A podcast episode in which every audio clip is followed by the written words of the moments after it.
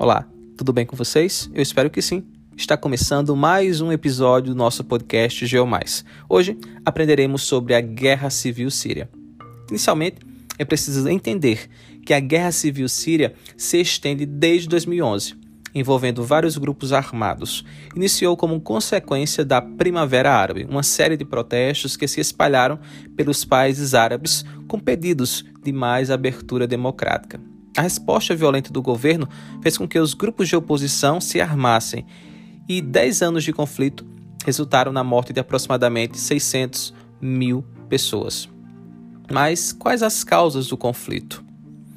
A Síria é governada pela família al-Assad desde a década de 1970 de maneira ditatorial. Bashar al-Assad só assumiu o país em 2000, após a morte de seu pai, Hafez al-Assad. O governo de Bashar al-Assad eh, sofreu inúmeras críticas pela corrupção e também pela falta de liberdade política. Essas críticas tornaram ou tomaram novas proporções, dimensões com a Primavera Árabe.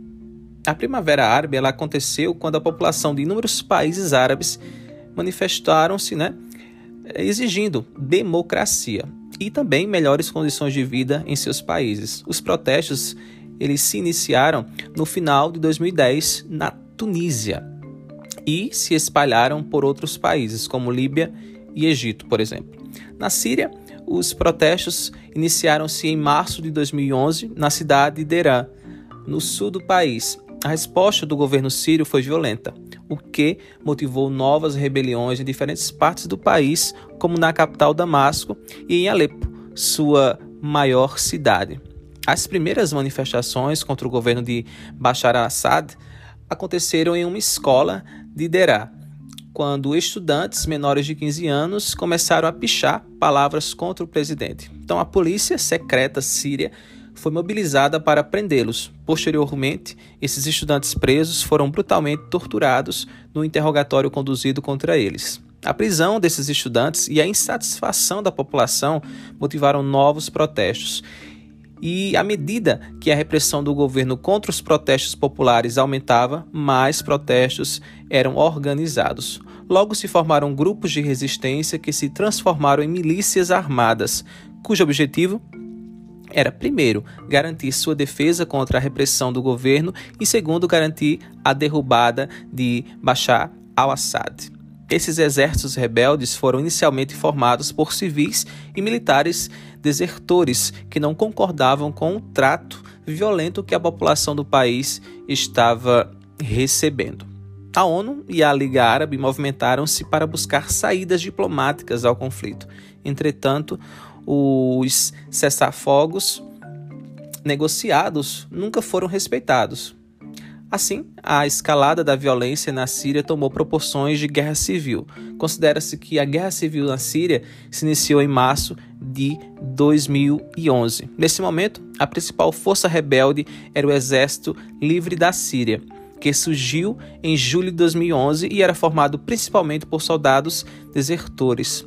Esse grupo possuía características seculares, ou seja, não estava sujeito a nenhuma ordem religiosa e, portanto, era considerado um grupo rebelde moderado. Mas, com o tempo, o exército livre da Síria passou por uma alteração ideológica, aderindo ideias fundamentalistas. E a partir de 2012, o exército livre da Síria perdeu força e desde 2016 esse grupo passou a ser apertamente dependente do apoio oferecido pela Turquia. A oposição rebelde na Síria também contou com grupos extremistas de tendência jihadista, como o Hayat Tahrir al-Sam, anteriormente conhecido como é, Jabhat Fatet el-Sam, à frente aos Nurra. Muitos analistas internacionais apontam que o Tahrir al-Sam possui ligações com a Al-Qaeda, mas os membros desse grupo negam isso.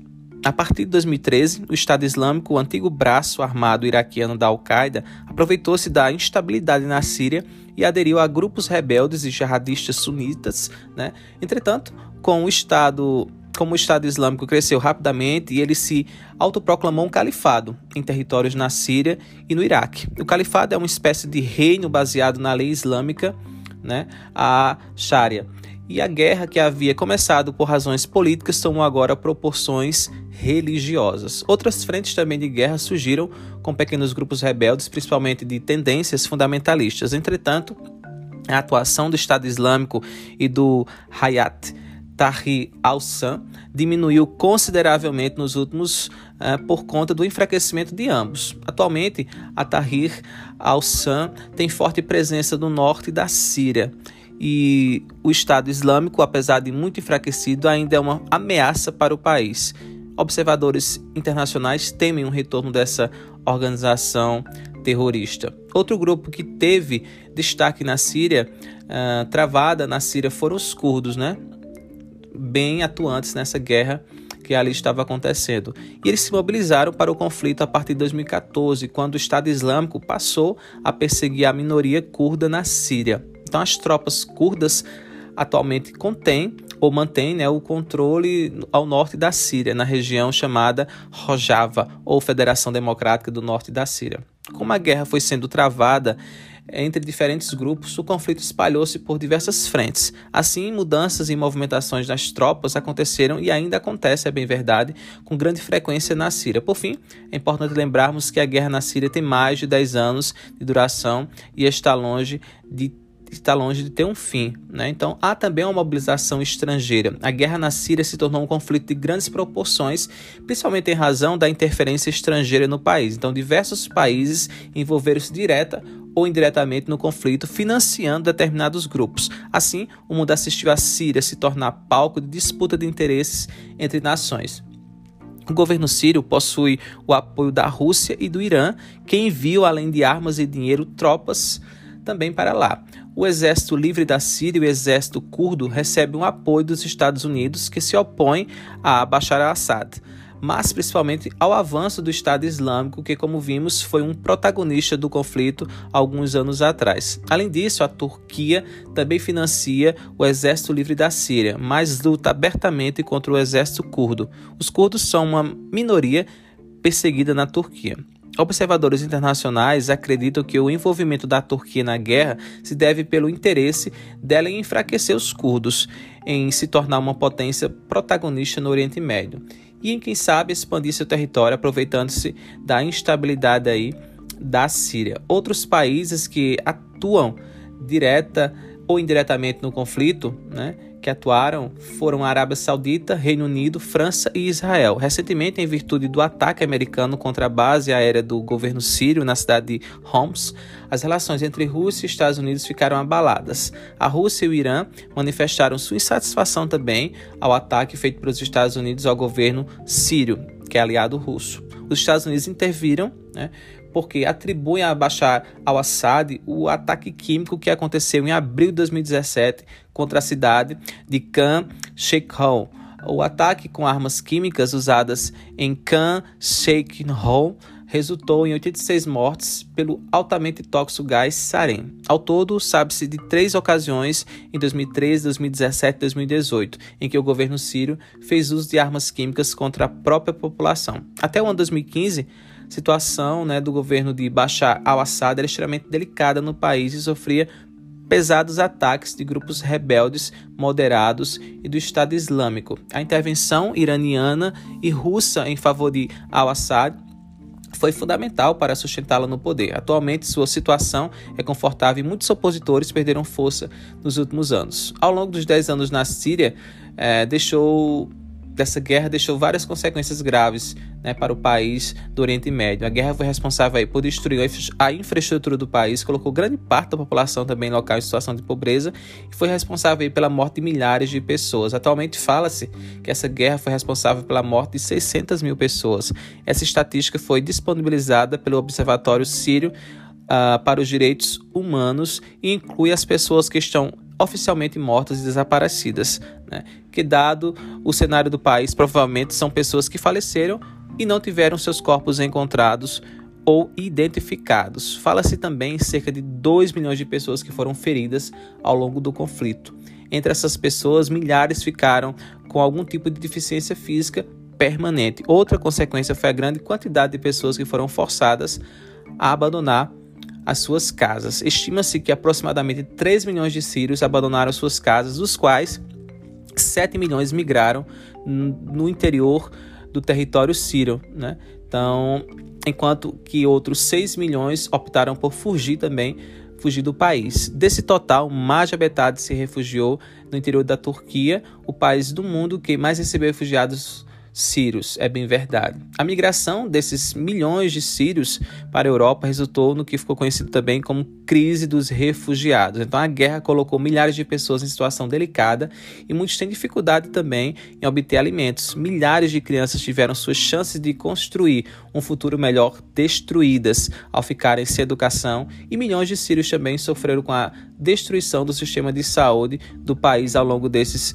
mais de 10 anos de guerra. Os bombardeios também que o país sofreu durante esse conflito fizeram com que cidades como Alepo ficassem inteiramente destruídas e a imagem dessa destruição ocorre, é, repercutiu e correu o mundo todo através das redes sociais e da internet, né, na era da globalização. Por fim, a Síria ainda presenciou né, a destruição do seu patrimônio histórico-cultural, com destaque para Palmira, que teve sítios importantíssimos sendo destruídos pelo Estado Islâmico. Depois de muito tempo de conflitos, observatórios e observadores internacionais ainda não veem possibilidade de término. Muitos acreditam que a Síria vai se tornar mais um país com instabilidade crônica, como é o caso do Iraque e Afeganistão, por exemplo. Né? Então, esse foi um resumo da guerra civil na Síria e nós teremos um novo encontro com novos, novos assuntos né, bem pertinentes da geopolítica mundial. Então é isso, um abraço e até o nosso próximo encontro. Eu espero você. Até lá!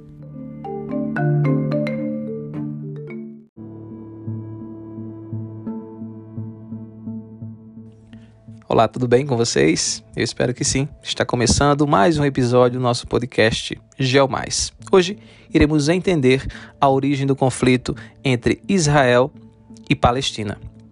O conflito entre Israel e Palestina existe há muitos anos, mas em 2021, uma nova escalada de violência foi motivada por ameaças de despejos de famílias palestinas. E você, não compreende o que está acontecendo na região?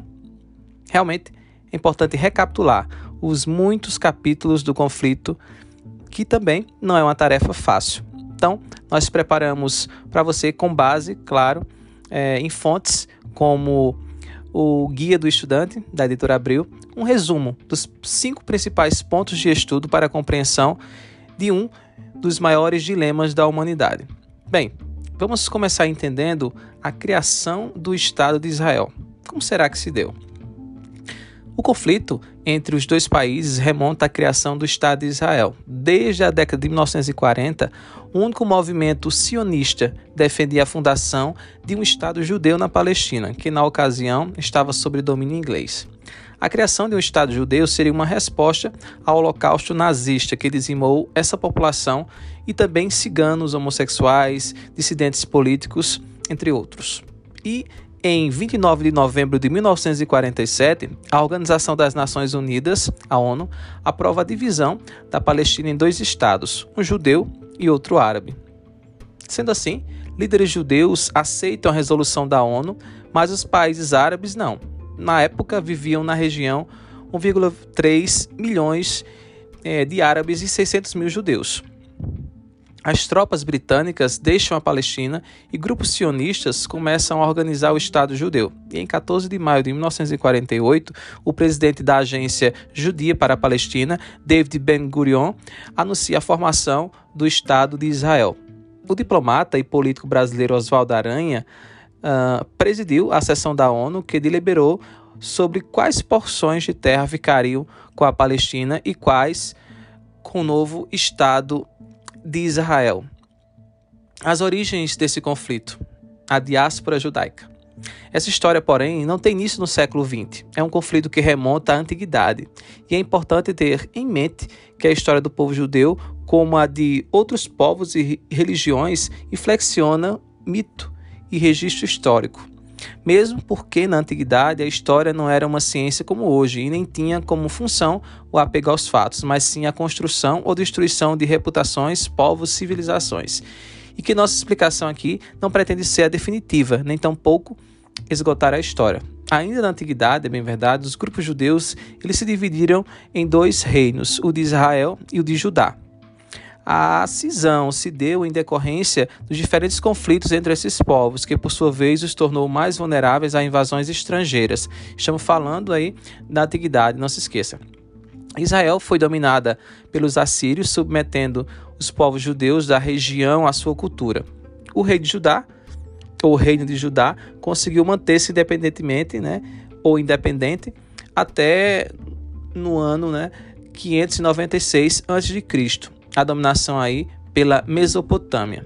Então, a libertação dos judeus após meio século e a retomada das terras na região da Palestina, no entanto, não significou paz e liberdade. Houve ainda outros processos de dominação pelos macedônicos, liderados aí por Alexandre o Grande, e pelo Império Romano em 63 a.C., o que tornou a Judéia um reino associado.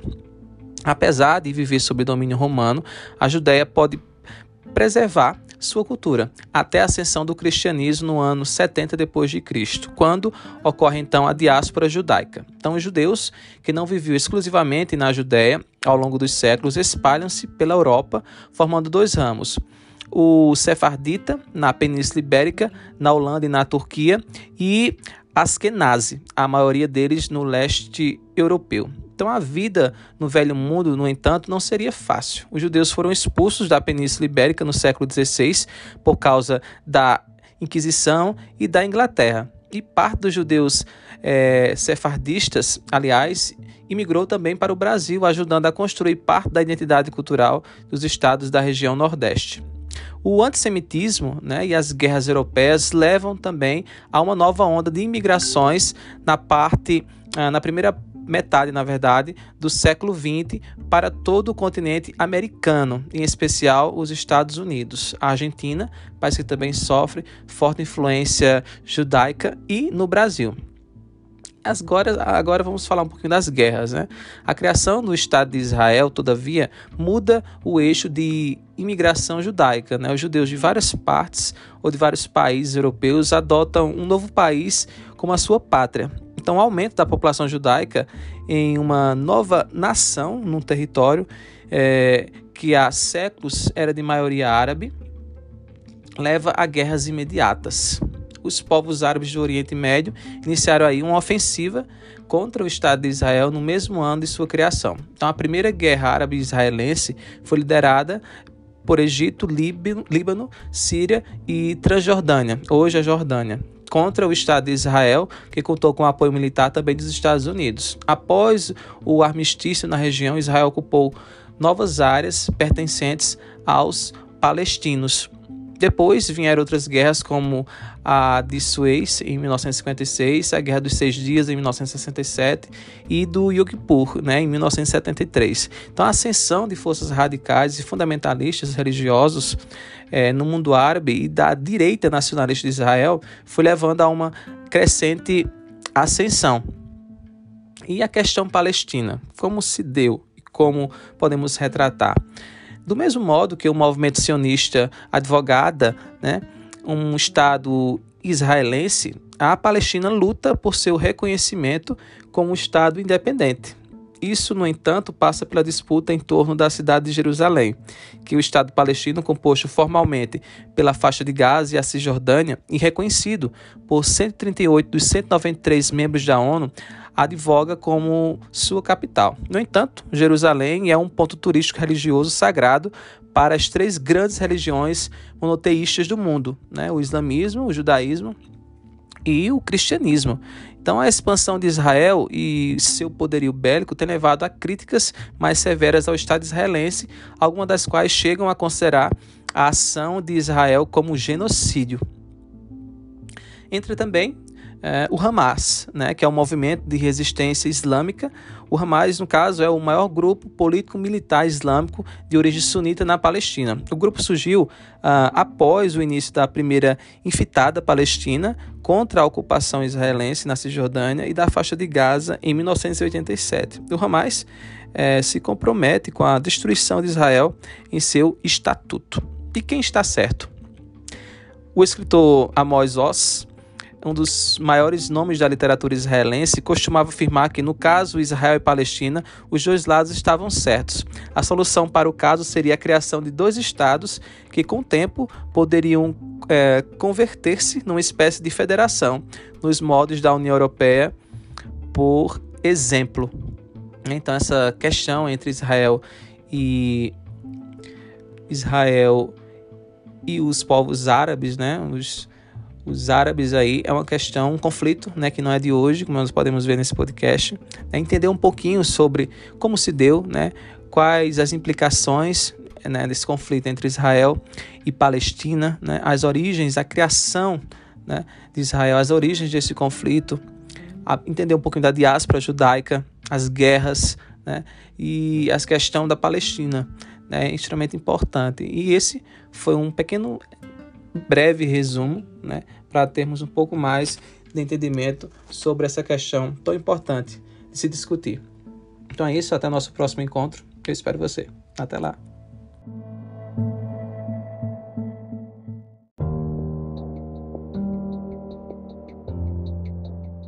Olá, tudo bem com vocês? Eu espero que sim. Está começando mais um podcast GeoMais. Hoje nós iremos aprender sobre os solos, os impactos e técnicas de preservação.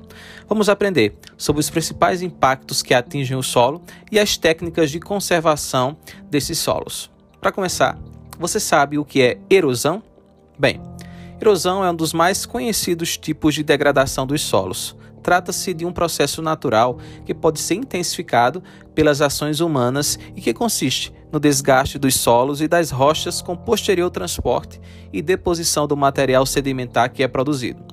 Os processos erosivos, além de alterarem a forma do relevo, formando crateras que podem ocupar grandes áreas, também são responsáveis pela retirada de nutrientes desses solos. Em alguns casos, a lavagem excessiva da camada superficial pela água das chuvas processo chamado de lixiviação ou erosão laminar, torna os solos mais ácidos ou improdutivos. Além disso, as erosões também estão associadas a problemas de movimentação de massas, desabamento de encostas, formação de ravinas e vossorocas.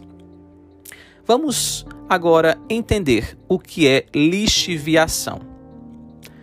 Bem, a lixiviação ocorre a partir da lavagem da camada superficial do solo pelo escoamento das águas superficiais.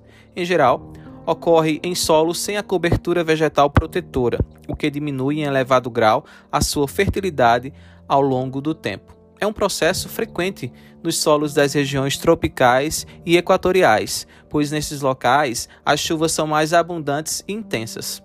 As enxurradas provocadas pelas precipitações carregam os materiais superficiais do solo para as áreas mais baixas. Justamente por isso, esse processo é mais significativo nas regiões de maior declividade.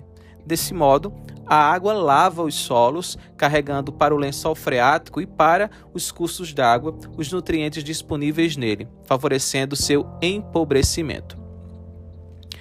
Salinização Bem, a salinização consiste no processo de aumento dos sais minerais existentes, a ponto de afetar a produtividade dos solos de uma determinada região. Esses sais minerais apresentam-se na forma de íons, tais como Na ou Cl-, sendo mais comuns em áreas de clima árido e semiárido onde as taxas justamente de evaporação são muito acentuadas. Resumidamente, a ocorrência da salinização está relacionada com a prática da irrigação que se utiliza de água com elevado teor de sais. Lembrando que os sais minerais estão sempre presentes na água, a exemplo do potássio e muitos outros. Assim, com a evaporação da água, os sais acumulam-se no solo e aumentam a sua salinidade. Outras causas possíveis para a salinização são a elevação acentuada do nível freático e a evaporação de águas salgadas ou salobras acumuladas de mares, lagos e oceanos. Laterização. O que seria laterização? Bem, consiste no acúmulo de hidróxidos de ferro e alumínio, alterando a composição e a aparência dos solos. Esse processo ele é resultante principalmente da alteração da camada superficial pelo intemperismo químico associado à sua lavagem exaustiva pela lixiviação. O processo de laterização é mais comum em áreas úmidas e quentes de climas tropicais e pode ser intensificado por queimadas e desmatamentos, pois a vegetação ajuda a proteger os solos do elevado desgaste proporcionado pela água das chuvas. Apesar de ser importante para a formação dos latossolos, a laterização pode ser considerada um problema de degradação ambiental, pois dificulta a penetração de raízes e diminui a fertilidade. Arenização. Arenização consiste na formação de bancos de areia em solos já de consistência arenosa, em regiões que, diferentemente das áreas que se desertificam, apresentam climas mais úmidos e com maiores volumes de chuva, onde a infiltração e o escoamento da água são superiores aos índices de evaporação. As causas para o processo de arenização estão, sobretudo, relacionadas com a remoção da vegetação que protege e firma os solos.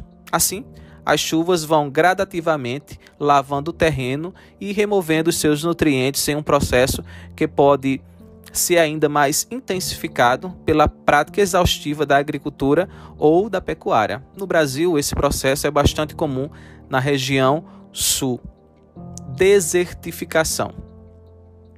A desertificação consiste no processo de degradação e esgotamento dos solos, que ocorre em regiões de clima árido, semiárido e subúmido, onde a pluviosidade não é, não é maior do que 1.400 milímetros anuais e, portanto, a evaporação é maior do que a infiltração. A desertificação recebe esse nome porque provoca uma mudança da paisagem para algo próximo à paisagem de um deserto embora não necessariamente a área formada passa a ser considerada como tal.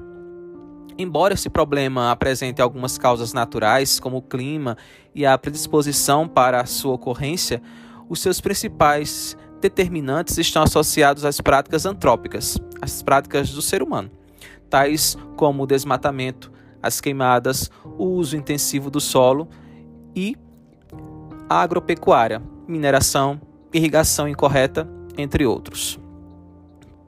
Poluição. A poluição direta ou contaminação consiste na alteração química da composição dos solos, tornando-os muitas vezes inférteis. Trata-se de um problema eminentemente antrópico e causado pelo excesso ou uso excessivo de agrotóxicos, defensivos e fertilizantes na agricultura, e também pela infiltração de materiais orgânicos poluentes em áreas de lixões, aterros sanitários e até em cemitérios, onde há uma elevada taxa de formação de chorume. Além de tornar os solos improdutivos e afetar a qualidade de vida da população que vive sobre eles, esse tipo de contaminação pode afetar o lençol freático, as águas subterrâneas, a vegetação de uma determinada localidade e até a fauna, prejudicando o funcionamento dos ecossistemas. É bem verdade. Para isso, é preciso haver uma maior conscientização social e a adoção de medidas de diminuição da poluição dos solos e de seus recursos naturais. Agora vamos falar de algumas técnicas utilizadas para a preservação dos solos. Para começar, vamos entender o que seria uma dessas técnicas: terraceamento. Bem, o terraceamento consiste na implementação de terraços para o cultivo em áreas divertentes. Esses terraços nada mais são do que cortes nas superfícies inclinadas, conferindo uma formação semelhante aos degraus de uma escada. Essa composição faz com que a água perca a força de deslocamento em períodos chuvosos, no sentido de garantir a infiltração. dispensando a irrigação. E no sentido de diminuir o impacto erosivo das águas pluviais, a erosão laminar. Curvas de nível. Curvas de níveis ou curvas de nível consistem no cultivo né, das espécies, perfilando-as conforme as variações altimétricas do terreno, o que assim, como no caso do terraceamento, diminui o impacto da erosão pela ação do escoamento da água das chuvas. Rotação de culturas, outra técnica bem importante. Volta-se especificamente à conservação dos nutrientes do solo e nada mais é do que a alternância entre os tipos de elementos agrícolas a serem cultivados. Por exemplo, primeiramente cultiva-se milho e após a colheita opta-se, né, se opta ou opta-se pelo sorgo e assim sucessivamente. Dessa forma, cada espécie cultivada consegue repor os nutrientes do solo retirados pela espécie anterior. Afolhamento método agrícola que consiste na divisão da área de plantio em três partes, duas delas com culturas diferentes de cultivo e uma outra em descanso. Assim, após cada colheita, a utilização de cada uma das partes alterna-se, de modo que a cada vez uma permanecerá em descanso, o suficiente para permitir assim a reposição natural dos nutrientes do solo, sem a necessidade de parar a proteção. Plantio direto. No plantio direto, o produtor agrícola mantém palha e restos de culturas anteriores sobre o solo, o que garante proteção e evita principalmente a erosão. Outros benefícios são a redução do impacto ambiental. Além disso, a água é, infiltra, né, se infiltra com maior facilidade no solo, que também se torna mais enriquecido organicamente. Nessa técnica, os custos, os custos perdão, de produção podem ser diminuídos, afinal o processo aí de aragem é dispensado. Quanto menos mexer no solo, melhor. Outra técnica que pode ser destacada é o reflorestamento. Nada mais é do que tentar deixar uma área como ela era em seu estado natural aquele encontrado antes da utilização do solo para cultivo. Aqui a vegetação natural deve ser recuperada para que possa atuar sobre o solo desgastado. Adubação é uma técnica empregada para diminuir a erosão e manter os solos cobertos entre um plantio e outro.